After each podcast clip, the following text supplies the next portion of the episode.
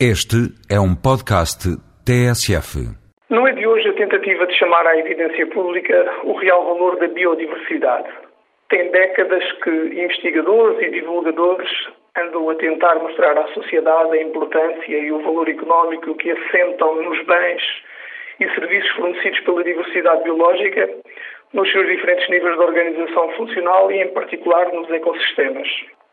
Não foi fácil, porém, pregar esta evidência que geralmente encontrava no valor intrínseco o seu mais alto reconhecimento. Com efeito, as sociedades desenvolvidas, na melhor das hipóteses, lá foram concedendo o chamado direito à existência da biodiversidade, em nome do valor universal do conceito de vida. As alterações climáticas e a mudança global foram fatores decisivos para esta mudança.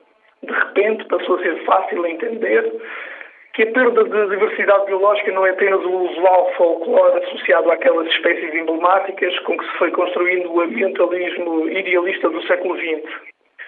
Os atores agora são outros.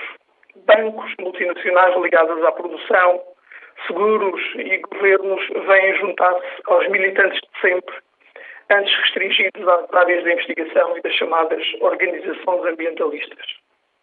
Finalmente, parece que a biodiversidade pode ser traduzida em euros ou dólares. Aliás, é essa a medida usada para avaliar as suas funções prestadas no turismo, na regulação climática, na depuração de contaminações ou no fornecimento de matérias-primas utilizadas desde a alimentação à farmacêutica, com toda a explosão que as biotecnologias estão a sugerir neste início do novo século. Parece-nos por isso que não serão novamente ações de mera divulgação este crescendo de iniciativas que associam a diversidade biológica à economia nos seus sectores mais projetos e promissores. É, pois, tempo de procurar não só conhecer e avaliar o valor objetivo da biodiversidade, mas, sobretudo, integrá-lo na equação que mede o desenvolvimento, seja ele de uma empresa ou de um país. Portugal tem, na biodiversidade, uma nova oportunidade de, finalmente, voltar a entrar no negócio do desenvolvimento e agora numa posição privilegiada.